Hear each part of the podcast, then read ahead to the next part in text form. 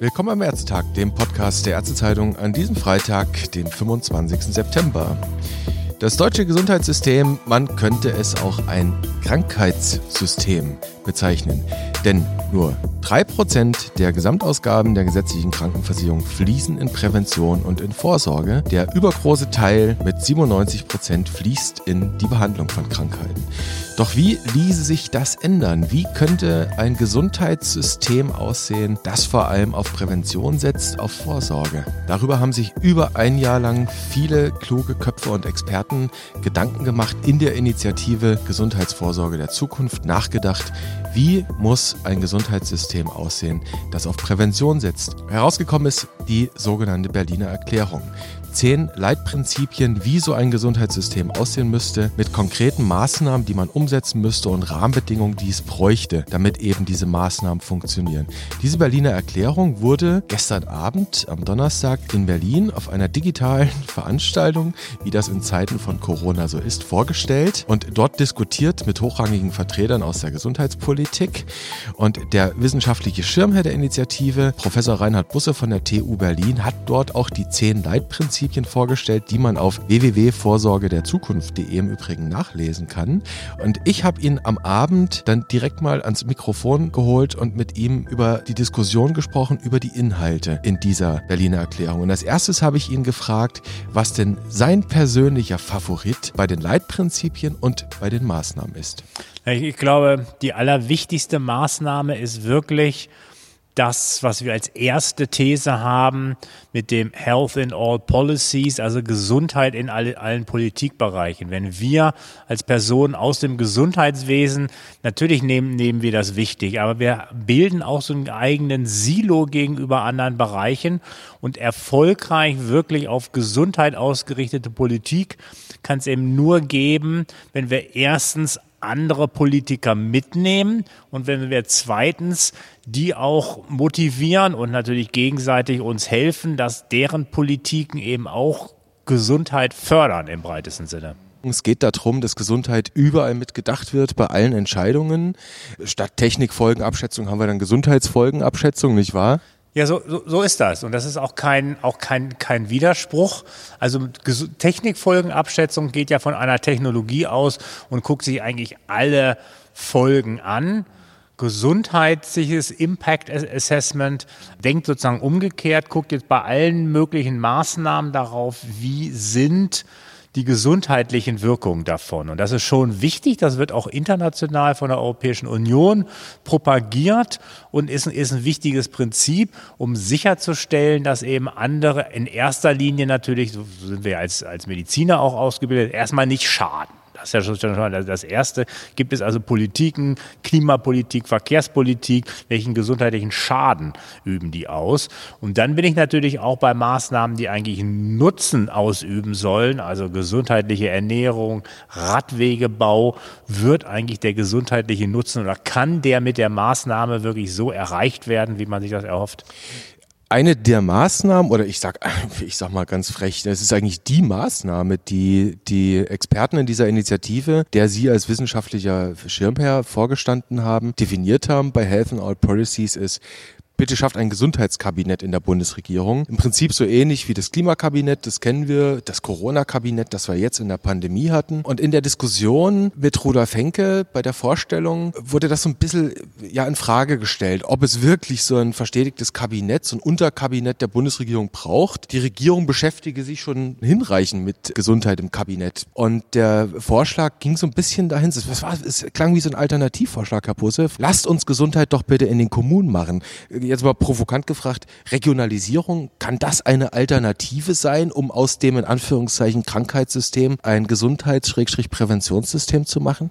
Naja, ich glaube, es ist keine Alternative, das ist eine Ergänzung. Also wir brauchen einerseits auf der Bundesebene sozusagen die klare Orientierung, dass allen anderen Ministerien, also neben dem Gesundheitsministerium praktisch klar ist, das jetzt das Kabinett vielleicht auf Staatssekretärebene angesiedelt sein kann, muss man mal überlegen. Aber das eben, wir haben natürlich die Gesamtverantwortung des Kabinetts, aber je, jedes Ministerium bringt ja seine eigenen Gesetzesvorschläge ab. Die werden dann abgestimmt Aber das sozusagen im Vorfeld, so, ein, so was, was wir gerade gesagt haben, mit, mit, dem, mit dem gesundheitlichen Impact Assessment, dass das automatisch mitgedacht wird, zumindest den Schaden vermeiden und möglichst, dass eben auch andere Ministerien, Landwirtschaftsministerium und so weiter, Gesundheit mitdenken.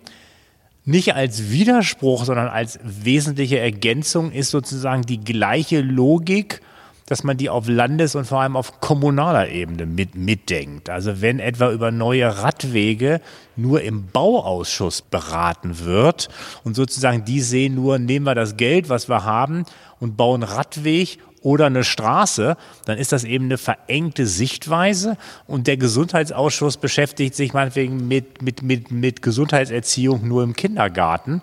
Nein, auch da muss sozusagen über die verschiedenen Ausschüsse hinweg muss das Thema Gesundheit verortet werden. Wie, wie man das in jeder Kommune gestaltet, mag unterschiedlich sein.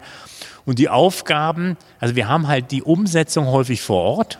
Beispiel Radwege. Aber natürlich, das braucht auch Rahmenbedingungen, die auf der Bundesebene gesetzt werden. Also dass etwa das Geld, was insgesamt für Verkehr ausgegeben wird, dass das eben anders aufgeteilt wird zwischen Flugverkehr, Eisenbahn und Radwegen. Dass im Bundeshaushalt bei der Verkehrswegeplanung ganz dezidiert ein paar Milliarden Prozente reserviert werden für die Länder, sagt, mit diesem Geld dürft ihr nur noch Radwege bauen. Naja, und vor allem, dass dann sichergestellt wird, dass die Radwege nicht nur als Radwege da sind und ständig Kreuzungen haben, was erstens natürlich die Nutzung unattraktiver macht, aber zweitens auch wieder die Gesundheitsgefährdung erhöht. Also auch da müssen wir natürlich sagen, nur ein Radweg an sich gebaut ist noch nicht hinreichend, sondern, sondern der einzelne Radweg, und das müssen sich auch die Kommunen natürlich dann überlegen, der muss auch wirklich so sein, dass er attraktiv ist, dass die Leute den wirklich benutzen und dass sie eben während der Benutzung nicht andere Gesundheitsgefahren ausgesetzt sind. In Berlin ist Radfahren eher eine tödliche Angelegenheit, potenziell jedenfalls. Eben noch ganz kurz zum Thema Regionalisierung. Also Sie haben gesagt, Regionalisierung schließt in keinem Fall Health and All Policies aus. Es ist, wäre eine Ergänzung. Und bei der Regionalisierung, Sie haben die Kommunen angesprochen, die vieles am Ende umsetzen, sind wir auch beim öffentlichen Gesundheitsdienst. Der ÖGD ist bis auf Bayern eine ganz klassisch kommunale Aufgabe, eine regionale Angelegenheit. Jetzt wird der deutlich aufgewertet. Wir kennen alle den Pakt für den ÖGD. Vier Milliarden vom Bund sollen da reinfließen. Dann stellt sich vielleicht gar nicht mehr so sehr die Frage, ob der ÖGD jetzt eine größere Rolle spielen muss. Stellt sich vielleicht viel, viel noch die Frage, muss er in der Public Health eine noch größere Rolle äh, spielen? Also auch Public Health nicht nur bei Pandemien, sondern eben auch im präventiven, im vorsorgerischen Ansatz. Herr Busse, dann wären wir wieder in der klassischen Sozialmedizin. Naja, ja und nein, weil in, in dem Wort Sozialmedizin steckt ja auch das Wort Medizin. Und das ist vielleicht sozusagen aus Sicht der Medizin ist Sozialmedizin. Deswegen haben, wir, haben die auch häufig Schwierigkeiten, das auseinanderzudröseln, Public Health versus Sozialmedizin. Das ist sozusagen die ärztliche Disziplin, die sich damit beschäftigt, wird schon dadurch kompliziert, dass es ja noch einen Facharzt fürs öffentliche Gesundheitswesen gibt, von denen es übrigens relativ wenig gibt. Also man, man muss das ja, ja, 403 sind in den Gesundheitsämtern tätig. Also wir haben im Schnitt in jedem Gesundheitsamt genau einen Facharzt, der sozusagen das macht, was man, was man eigentlich erwartet. Daneben sind da natürlich auch noch andere Ärzte, vielleicht für Kinder- und Jugendmedizin und so weiter. Und das zeigt aber auch, dass wir natürlich einerseits bringen diese Personen eine durchaus ein medizinisch-ärztliches Verständnis mit. Und das widerspricht ein bisschen, wenn wir sagen, wir wollen ja Gesundheit breiter denken, jenseits der Profession der Ärzte. Das heißt, wir brauchen in den Gesundheitsämtern nicht nur neben den Fachärzten sozusagen für Public Health, die wir Arzt für öffentliches Gesundheitswesen nennen, brauchen wir eben auch nichtärztliche Spezialisten für Public Health, für öffentliche Gesundheit. Und das ist ein ganz wichtiger Punkt, weil sich ja die Studiengänge in Deutschland, von denen es mittlerweile ja doch etliche gibt, die Public Health lehren, lange Zeit waren die darauf ausgerichtet, dass die Personen in anderen Tätigkeitsbereichen sind, weil die Gesundheitsämter sozusagen sehr stark ärztlich gedacht haben. Das hatte zwei Probleme. Dass erstens die, die Arbeitsbedingungen für Ärzte da nicht so attraktiv waren und dass dann deswegen die Gesundheitsämter insgesamt zurückgegangen sind. Und jetzt stellt sich ja die Chance, wenn wir die aufwerten wollen, und das ist wichtig, wenn wir wirklich Regionalität ernst nehmen, muss es ja auch Experten vor Ort geben. Also angenommen, in dem Gemeinderat sagen die jetzt, ja stimmt, das ist eine gute Idee, dass dass, dass der Bauausschuss auch gesundheitliche Beratung hat. Wer soll die denn dann, dann leisten? Da ist das Gesundheitsamt natürlich dann das Zentrum der Expertise. Ihr Plädoyer, Master of Public Health Absolventen in die Gesundheitsämter schicken? Auf jeden Fall. Also das, das ist ja, natürlich brauchen wir weiterhin auch welche in, in anderen Institutionen, nicht nur in der Wissenschaft, sondern auch, auch bei Krankenkassen und so weiter. Aber ganz wesentliches Feld ist natürlich Public Health vor Ort ehe neue Institutionen schaffen, die das dann wieder machen, ist es ja cleverer, wir nutzen die, die, die, die, die Gesundheitsämter. Wir haben ja jetzt in der Pandemie gesehen, gegenüber auch anderen Ländern, dass das durchaus ein, ein echter Schatz ist, den, den, den wir da haben. Also dass, dass sozusagen die Verbindung zwischen kommunalen Strukturen und Experten für öffentliche Gesundheit, die auch mit diesen Strukturen verbunden sind, dass das, dass das total wichtig ist. Also schon mal großes Plädoyer in Sachen ja, Prävention, Public Health eben auch in den kommunalen Einrichtungen zu denken, in den Gesundheitsämtern und da eben nicht ausschließlich medizinisch, sondern mit dem breiteren Ansatz. Dann sind wir wieder bei Health and All Policies im weitesten Sinne. Jetzt könnte ich mit Ihnen, Herr Pusse, wahrscheinlich die Berliner Erklärung komplett einmal durchdeklinieren, dann säßen wir in zwei Stunden noch. Eine Sache interessiert mich am Ende aber dennoch. Diese zehn Leitprinzipien sind ja relativ relativ breit. Da steckt sehr viel mehr drin. Unter anderem geht es da auch um das Thema Verhältnis versus Verhaltensprävention. Also gar nicht so sehr versus. Es geht im Prinzip um beides. Es gibt da die individualpräventiven Ansätze in der Berliner Erklärung, aber eben auch das, was Sie sagten, Radwege. Und das wäre jetzt mal ganz klassisch Verhältnisprävention. Was bringt aus Ihrer Sicht, aus gesundheitsökonomischer Sicht, den schnellsten, den größten Quick-Win? Naja, man muss die, ich habe ja auch betont, man muss das als Schnittmenge denken. Also denken wir mal an das Thema mit dem Radfahren versus Radwege bauen. Der eine würde sagen, sozusagen, wenn ich dem Einzelnen sage, du musst mit dem Rad fahren, ist das sozusagen die entscheidende Maßnahme.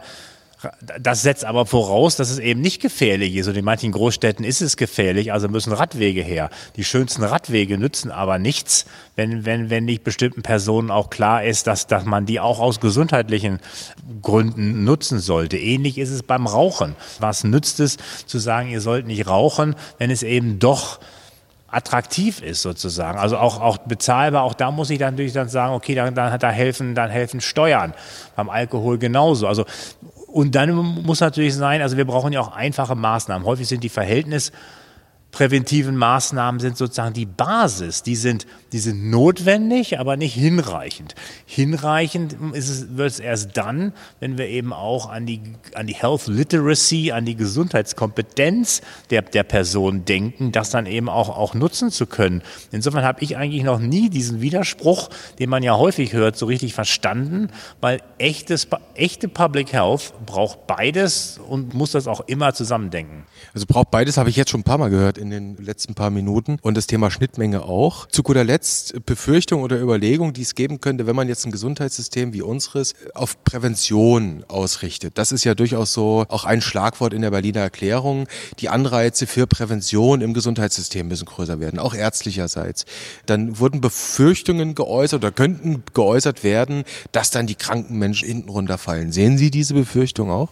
Nee, die sehe ich ehrlich gesagt nicht, weil was wir erreichen wollen ist, dass es äh, weniger Kranke gibt, die wir dann behandeln müssen. Aber genauso wichtig ist, dass wir die Kranken, die wir behandeln, dass, die, dass wir die eben wirklich effektiv behandeln. Also dass, dass die sozusagen mitgenommen werden auf dem Weg der Gesundheitsverbesserung und dass nicht Behandlung aus Behandlungszwecken automatisch als gut anerkannt wird. Also auch im Gesundheitssystem, im kurativen Gesundheitssystem muss sozusagen die Überlegung gelten, bringt das dem Einzelnen wirklich Gesundheit? Also ist es auch Vorsorge für, für den Kranken? Der, der, der übersteht ja hoffentlich die Krankheit oder hat eine, eine chronische Erkrankung, mit der der er dann weiß zu leben. Und auch für den ist es ja wichtig, dass wir sozusagen Vor Vorsorge betreiben. Und das geht über die klassische Sekundärprävention hinaus. Das beginnt damit, dass er im beim richtigen Arzt, im richtigen Setting, im richtigen Krankenhaus behandelt wird. Wer im falschen Krankenhaus landet und stirbt, na, da muss ich mir über die Vorsorge für den keine Gedanken mehr machen. Genau das Thema ist ja Ihr Thema, Stichwort Krankenhausversorgung, hat ja jetzt am Donnerstag auch die Barmer wieder belegt, mit jüngsten Daten veröffentlicht, wo nochmal ganz klar gezeigt wird, starke Assoziation, hohe Fallzahlen, weniger Nebenwirkungen. Ja, so ist es. Es sind nicht nur die Fallzahlen an sich. Ich meine, die Fallzahlen stehen für Erfahrung Kompetenz und meistens natürlich auch, auch da, wo einfach die Ausstattung mit Personal besser ist. Es geht natürlich Hand in Hand. Die Ärzte arbeiten da, wo die Patienten sind, ist auch attraktiver für die, ehrlich gesagt. Das vergisst man häufig. Man denkt dann, die Leute wollen nicht im kleinen Krankenhaus auf dem Land arbeiten, weil es auf dem Land ist. die wollen da hauptsächlich deswegen nicht arbeiten, weil es da gar keine Patienten gibt, denen man ja helfen will.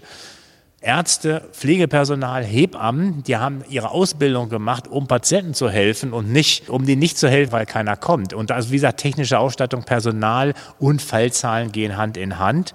Und das Gegenteil gilt natürlich auch. Wir sagen ja dann alle immer, ja, es, ist ja schon so, dass die Patienten mit, mit einem Herzinfarkt in Krankenhäuser mit, mit Herzkatheter gebracht werden. Wir sehen aber, dass es je nach Krankheit eben doch noch viel zu viele gibt, die nicht dahin gebracht, gebracht werden. Beim Herzinfarkt sind es mindestens 20 Prozent. Bei Patienten mit Bauchspeicheldrüsenkrebs sind es 70 Prozent, die nicht in Bauchspeicheldrüsenkrebszentren behandelt werden. Und da hätten Sie jetzt fast eigentlich schon das nächste Podcast-Interview-Thema angedeutet. Ich würde sagen, das machen wir dann bei dem nächsten Termin. Herr Busse, vielen Dank für dieses kurze Gespräch zum Thema Berliner Erklärung. Alles Gute für Sie und auf bald. Vielen Dank.